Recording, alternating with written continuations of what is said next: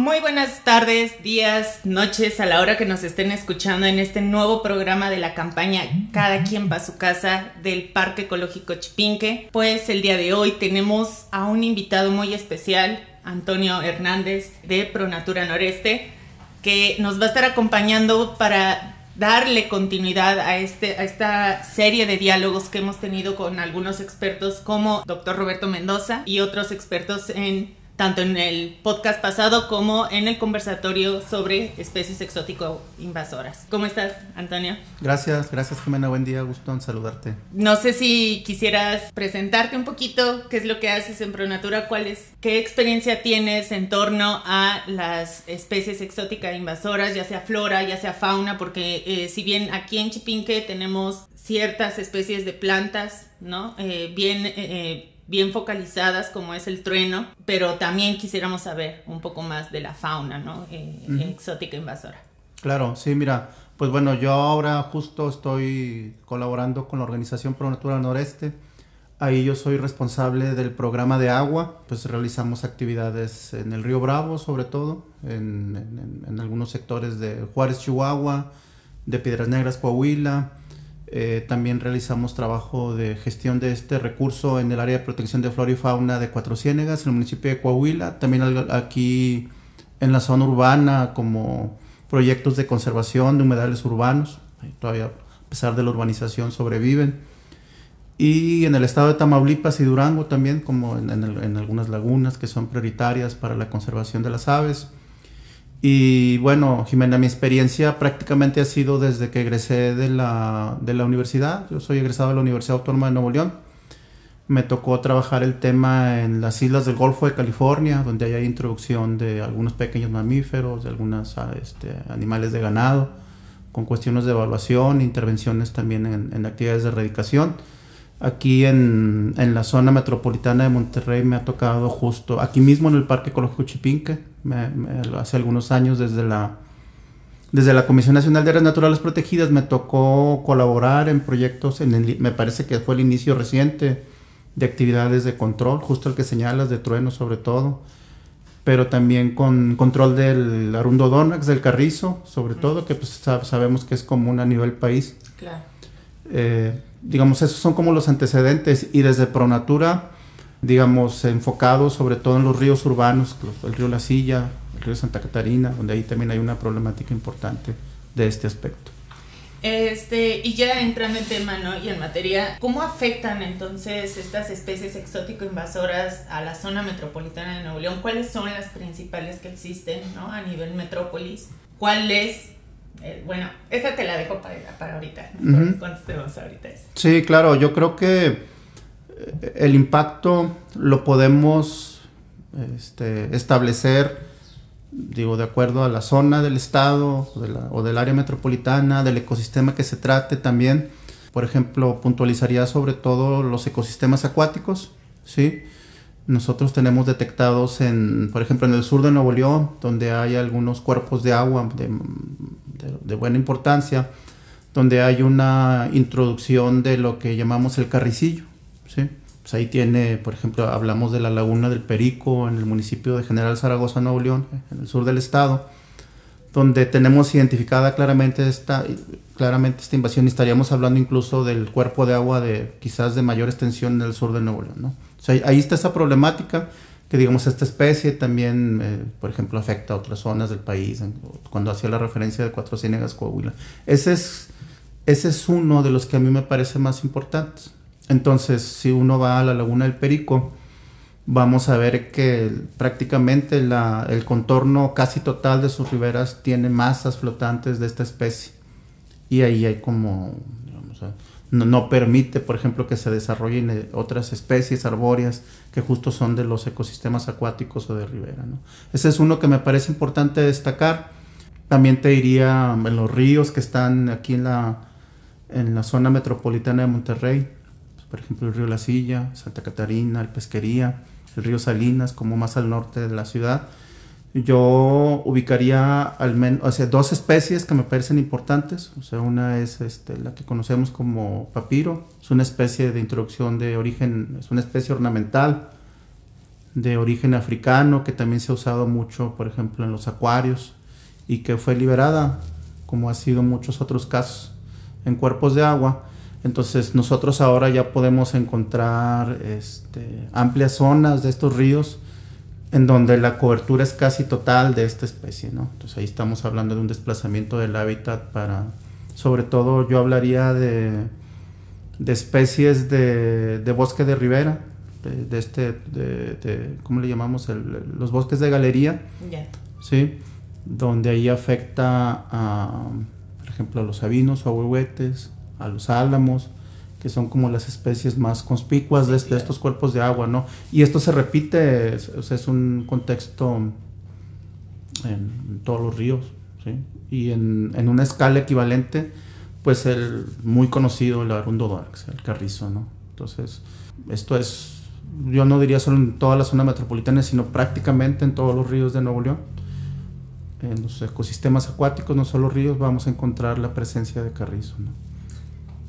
Vaya, es bien importante esto que tocas, ¿no? Que es en todos los ríos, ¿no? En todas las cuencas. Y yo estaba eh, espejeando, ¿no? Con otros espacios a nivel nacional, eh, que también está, hay problemas, ¿no? Inclusive porque muchas de las especies exótico-invasoras eh, en, en, espacios azules, pues provienen de los, de los acuarios, ¿no? Muchas veces, o de lo, del pececito que echamos al, al al, con todo y alga, ¿no? El ODEA, ¿no? Por ejemplo. Entonces, creo que eh, en la introducción de especies exóticas invasoras, pues sí tienen un riesgo tal, ¿no? Como ya se ha mencionado tanto en el podcast pasado como ahorita que lo estás mencionando. Quisiera eh, que nos fuéramos con una pequeña pausa para escuchar un audio de un video que hicimos sobre lo que estamos trabajando desde el Parque Ecológico de Chipinque de la reserva que está haciendo eh, este, este espacio y pues es en torno a la presencia de especies exótico-invasoras en Chipinque. Hola, soy José Franco y trabajo en el Parque Ecológico Chipinque y estoy en el área de acción para la conservación. ¿Qué hace que una especie sea invasora? La cantidad que hay en el lugar y el desplazamiento que hay en las especies nativas. ¿Cuál es la especie más presente en el PS y cómo desfavorece a las especies nativas como el pino blanco? No es el que predomina en el parque, como también tenemos la sombría japonesa, cual, el cual les quita espacio, nutrientes a las especies nativas, por ejemplo el pino blanco. ¿Existe un equipo en Chipinque que se encargue del manejo de estas especies? Sí, es el equipo de acción para la conservación. ¿Qué acciones toman y en base a qué estudios u organizaciones? Se realizan extracciones manuales de las especies con herramientas como machete, talache, hacha, motosierra y en conjunto con, con CONAM y Parques Cumbres de Monterrey. ¿Esta labor es complicada y extensa cada cuando la realizan? Tenemos un programa permanente de control de especies invasoras y es una labor complicada porque hay que retirar la semilla previo al tumbar el árbol y el, el material se usa para ser retenidas para evitar erosión de suelos. ¿Cuál ha sido el resultado del equipo y cuál ha sido el mayor reto? Se ha logrado retirar mucho trueno, el cual nos deja áreas libres para reforestar pinos nativos. El mayor reto es extraer los truenos en áreas remotas y con pendientes muy pronunciadas. Te invitamos a apoyar nuestros programas Chipinque, la montaña te llama.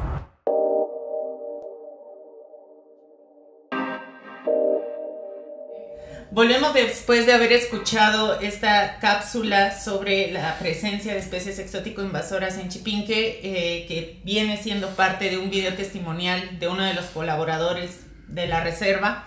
Y ahora quisiera preguntarte cuáles han sido los mecanismos de evaluación de riesgo que existen en el estado y que existen en la zona metropolitana. Ya, mira, esto viene mucho, este, yo lo diría desde como de tres perspectivas una desde la Dirección de Parques y Vida Silvestre, donde yo conozco que tienen como un programa de atención a esta problemática, sobre todo también enfocada en, algunos espacios de las áreas naturales protegidas, donde se tiene como, como identificada la presencia de este tipo de especies. Ese es uno. El otro eh, me parece que es como de los que también ha sido pioneros aquí en la entidad, pues el que corresponde al de la Comisión Nacional de Áreas Naturales Protegidas, donde pues se ha trabajado programas en colaboración con diversos aliados en la atención de la problemática. Ese es el segundo. Eh, y un tercero que lo veo desde como desde una perspectiva más civil de las organizaciones y, como colectividades, donde creo que poco a poco se ha ido dando la conciencia de, de, esta problemática que afecta a los ecosistemas y la biodiversidad, donde pues también hay organizaciones, Pronatura es una de ellas que yo conozco, Usted me parece también que por ejemplo la, Asociación de la Sierra Picachos, esa es otra que también hace, por ejemplo, en la laguna de Picachos, donde hay también una, una introducción, me parece, de, una, de la lechuga, de, la planta que llama la lechuga del agua. Y, bueno, nosotros desde nuestra perspectiva en la organización justo hemos recibido solicitudes de colaboración y de apoyo, porque en ranchos aquí mismo en la, en la periferia, digamos en las zonas más alejadas de la, de la metrópoli, donde, por ejemplo, debido a descargas de, de, aguas con alto contenido de material orgánico, se ha favorecido la invasión, por ejemplo, del lirio acuático y de la que señalaba hace un momento de la lechuga del agua. ¿no? Yo creo que eso serían como algunos ejemplos que yo visualizo de, de cómo se le ha dado, a mí me parece que de manera progresiva yo ubicaría al menos de los últimos 10 años como una atención, digamos, más visible a la problemática, porque creo que siempre se ha trabajado desde lo académico. ¿Podrías profundizar un poco cómo es este mecanismo ¿no? de, de evaluación? ¿no? ¿Cómo, ¿Cómo, sabemos que una especie es exótica, invasora, eh, ya a, nivel ecosistema, ¿no? en, en sí.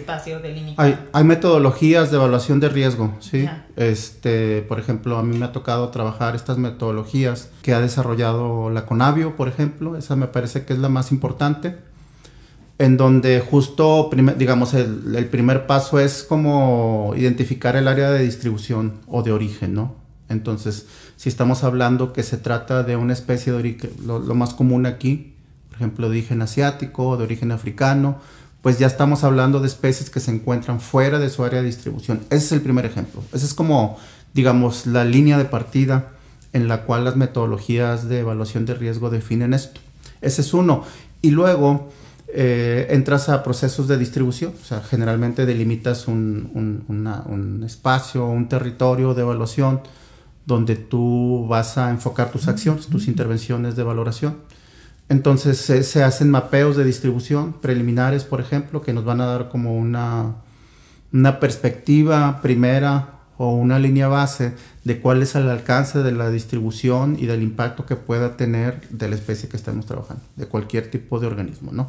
Y posteriormente, a, a, partir de esa, de esa mirada de diagnóstico, es cuando tú ya defines las intervenciones de manejo, donde podemos hablar, por ejemplo, pues de un control, de una erradicación.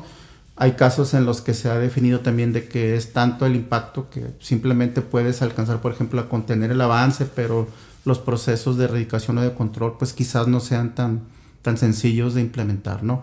Pero esa es como una tercera etapa.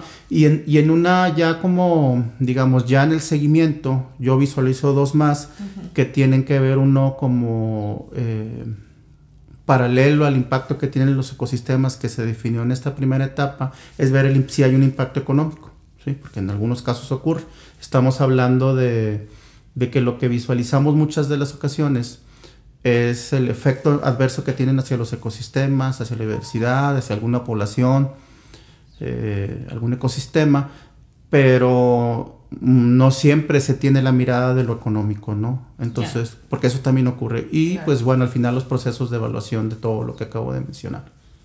Ok, perfecto. Y oye, es, en ese sentido, ¿qué alternativas pueden existir, ¿no? Para pensarse eh, desde la zona, desde el área metropolitana de Monterrey, ¿no? Eh, pensándolo, no sé, a lo mejor efectivamente eh, en la zona de la cordillera, ¿no? De, en, los, en, los, cañones, eh, pero también en el río Santa Catarina, en Mitras. Mira, yo creo que a, a, hace un momento hablamos, aunque las introducciones de las invasiones biológicas pueden ser eh, no intencionadas, lo común es que somos, somos las personas las que favorecemos, uh -huh. somos el, el, el, mecanismo de entrada a estas invasiones, ¿no? Entonces me parece que hay una parte importante por trabajar eh, yo mencionaría, algunos ejemplos.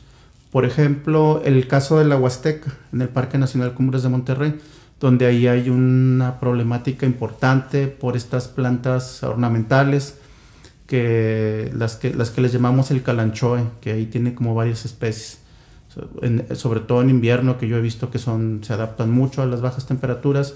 Ahí está identificado, es algo que me tocó trabajar, en donde, digamos, la introducción del calanchoe tiene que ver con los temazcales, como una cuestión de, realización de este tipo de actividades, en donde las personas que tienen los temazcales asocian la presencia de estas plantas de calanchoe como, vamos a llamarle, como una protección espiritual a quienes están ahí, ¿no?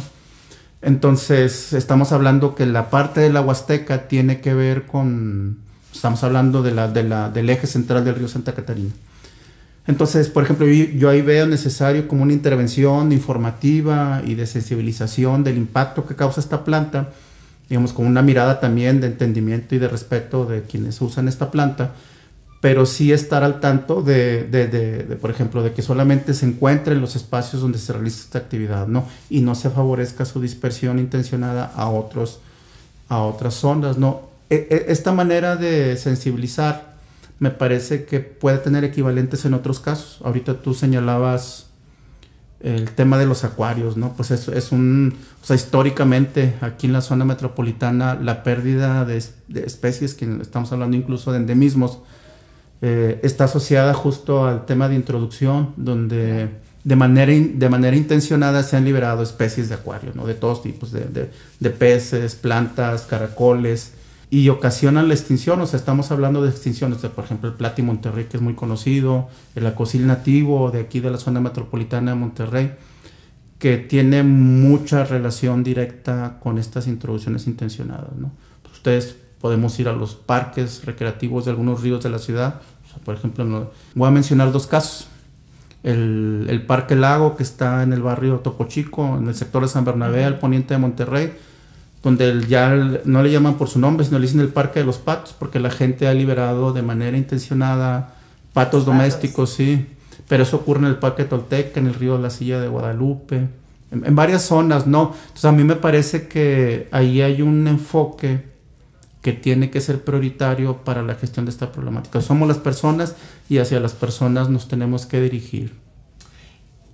¿Qué propuestas tendrías? ¿No? o que, sí, más bien, quizá, sí, alguna propuesta, ¿no? Que se pueda generar para la sensibilización, ¿no? O, cuál sería el mensaje correcto a lo mejor para, para la población en general.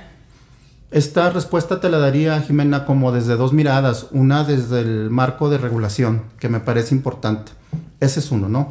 O sea, es decir, las, los criterios de que, por ejemplo, desde la Ley General del Equilibrio Ecológico o de los programas de manejo de las áreas naturales protegidas, que marcan como la gestión de esta problemática, deberían de tener su réplica eh, a nivel local. ¿sí? O hablo, por ejemplo, si tú revisas la ley ambiental de Nuevo León, pues el tema de las especies exóticas invasoras no está incluido, ¿no? O sea, ahí estamos hablando de la necesidad de una reforma legislativa que incluya, este, digamos, los lineamientos indispensables para la atención de esta problemática. Ese, ese me parece fundamental, ¿no? Porque si no estaríamos hablando de, de actos de buena voluntad o, equivalentes que no, que no, es decir, no hay, una no hay una obligatoriedad de atender la problemática. Entonces, esa parte de regulación y legislativa me parece importante porque enseguida tendría una réplica, o sea, es decir, tendría una réplica a nivel municipal, ¿sí?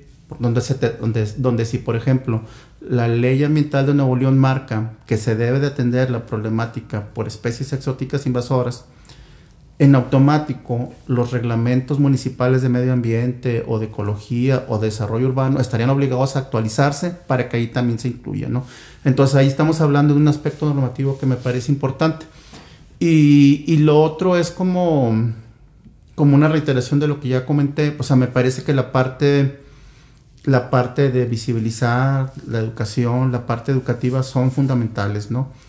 Entonces, porque yo creo que cuando podamos, por ejemplo, las, las personas que somos profesionistas en los temas ambientales, cuando podamos lograr que en la ciudadanía se tenga la claridad de que es una especie exótica invasora, de cuál es el impacto que ocasiona y la pérdida que ello implica, me parece que con información suficiente y clara, certera, la población puede empezar a cambiar de manera progresiva como las conductas que favorecen la, introducción. Entonces, creo que ahí hay una responsabilidad de los gobiernos, de las organizaciones que nos dedicamos a temas de medio ambiente, desde donde se puede como, yo diría que fortalecer, porque sé que ya hay, o sea, ya hay esfuerzos en la ciudad, ¿no? Fortalecer lo que ahorita se está trabajando. Bien, y, en este sentido de fortalecer, ¿cómo se podrían eh, fortalecer estos mecanismos, ya no solo de evaluación, sino también de control ¿no? de, de las especies exóticas invasoras? Sí, mira, eh, yo eh, me parece que en los esfuerzos que ya están vigentes, por ejemplo, el que señalas ustedes del Parque Ecológico Chipinque, los de la Comisión Nacional de Áreas Naturales Protegidas, me parece que una de las limitantes que tiene es la parte económica. O sea, es decir, un, un programa de control de especies invasoras es costoso. O sea, estamos hablando de que tiene que ser de años, o sea, 5, 10, 15 años quizá para tener resultados importantes. Y, y que requieren el respaldo económico, ¿no? Entonces, la parte presupuestal a mí me parece también prioritario, es decir, las intervenciones que se tienen que hacer, me parece que de algún, en mayor o menor grado, ya se conocen desde las instituciones públicas y desde algunos sectores de las organizaciones de la sociedad. Me parece que, por ejemplo, en las leyes de egresos, ¿sí? Estamos hablando, por ejemplo, de la ley de egresos, para el 2024 desde el Estado y desde los, desde los ayuntamientos sí se debería de tener, eh, digamos, partidas presupuestales etiquetadas para este tema por el impacto que tienen en los ecosistemas, ¿no? Ese es, ese es como algo que yo creo que se tendría y, como, en, como en cualquier programa de, manejo, de administración de espacios naturales, la parte económica es fundamental y creo que no existe de manera suficiente, ¿no? O los financiamientos vienen de, otros, de otras áreas que no necesariamente vienen desde el dinero público.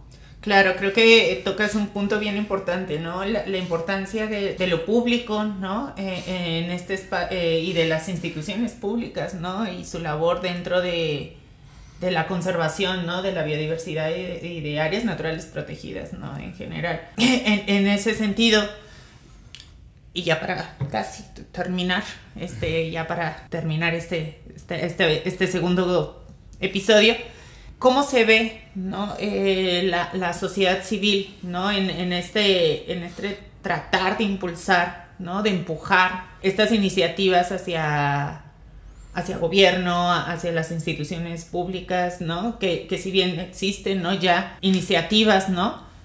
Pero ¿cómo, cómo, tú lo ves? ¿Cuál es el camino, ¿no? Inclusive a seguir. Sí, mira, yo siento que el contexto vigente de la introducción de especies exóticas invasoras en los ecosistemas de la zona metropolitana de Monterrey sobre todo, no está digamos, completamente adoptado o aceptado desde diversos sectores de la sociedad civil, ¿no?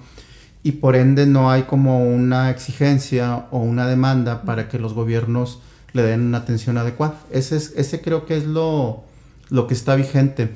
Digamos, si uno habla desde muchas organizaciones o de colectividades, lo que buscan hacer es, y me parece bien, eh, las campañas de limpieza por residuos sólidos urbanos o por basura, las actividades de plantación o de reforestación, alguien hace recorridos de interpretación educativos. O sea, creo que estaría hablando de campos generales que desde la sociedad civil son como los que se apropian y se desarrollan y se, se, se busca que también el gobierno lo haga, ¿no? Pero nos daremos cuenta que, que pocos son los que hacen el trabajo de, un manejo de las introducciones biológicas, ¿no?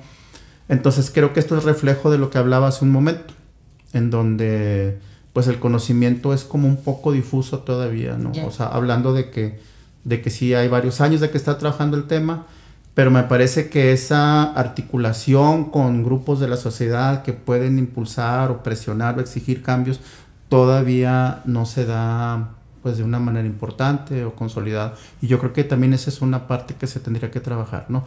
Pero ¿cómo se va a dar? Pues justo con lo que señalaba. O sea, es decir, los procesos de información educativos o de sensibilización son los que poco a poco van a dar, este, como van, van a, derivar o ocasionar que, que, sectores informados o interesados de la sociedad en estos temas ambientales, pues levanten la mano y digan, ¿sabes qué? Este, fui al río La Silla y vi que hay una problemática por carrizo o por papiro o por un pez, el pez diablo que tiran de los, de los acuarios, ¿no? Yo creo que por ahí tendría, ese es el escenario y me parece que los procesos que ya señalamos fortalecerían a que progresivamente se vaya dando un cambio. Gracias, Antonio. ¿Qué le dirías a la gente de a pie eh, en torno al tema de especies exótico-invasoras? Que no sepa nada, absolutamente nada. Mira, que seamos, este, yo creo mucho en el respeto de la vida, ¿sí? A todas las formas de vida. Y tengo un convencimiento de ello. Entonces, este, que somos, o sea, por ejemplo, las personas tenemos mucho, o sea, tendemos a acompañarnos de una serie de, especies de animales, como le creo, o animales no humanos, como alguien les llama, ¿no? O sea, hablo desde perros, gatos, este, pequeños roedores o plantas. Entonces es que tenemos que ser los responsables del cuidado de las mismas, ¿no? O sea, uno desde su bienestar, ¿sí? Porque son, estamos hablando de seres sintientes y eso implica, la responsabilidad implica, Jimena, de que, de que no se salgan de nuestro entorno doméstico, ¿no? el, si nosotros tenemos seres vivos viviendo en nuestro entorno doméstico, allí deben de quedar, ¿no? evitemos liberarlo a los ríos, ¿sí? a los bosques, eh, a las montañas que estamos rodeados, porque eh, justo de allí es donde viene este tema de las introducciones biológicas.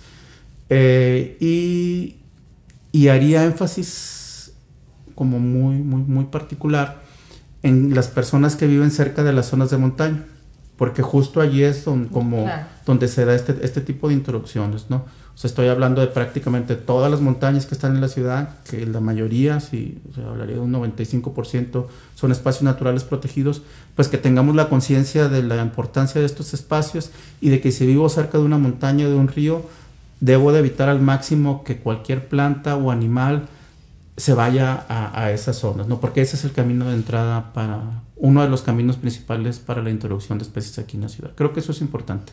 Por eso cada quien para su casa, amigos, amigas, amigues.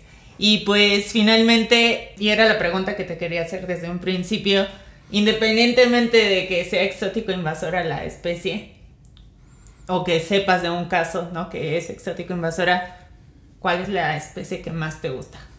A mí me gustan, este, mira, desde los, o sea, por ejemplo, desde los bosques, eh, los ahuehuetes o sabinos, ese es uno, ¿no? Eh, desde la fauna me gustan los jaguares, me parece, sabemos que están como ya casi casi acercándose a la zona metropolitana otra vez, ¿no? Serían dos de los que más me gustan, ¿no? Pero hay más, pero esos son los dos principales. Muy bien, muchas gracias Antonio. Y pues esto fue una vez más eh, un podcast a través de Montaña Digital de la reserva que es ahora el Parque Ecológico Chipinque. Y pues nos vemos para la próxima. Recuerden seguirnos en nuestras redes sociales. Eh, pueden escuchar este podcast en Spotify y también descargarlo en archive.org. Y también, finalmente, yo soy Jimena. Estuvimos aquí acompañándonos, eh, nos estuvo acompañando aquí Antonio y Hernández de Pronatura Noreste. Y pues muchas gracias, nos vemos para la próxima. Montaña Digital. Chipinque, la montaña te llama.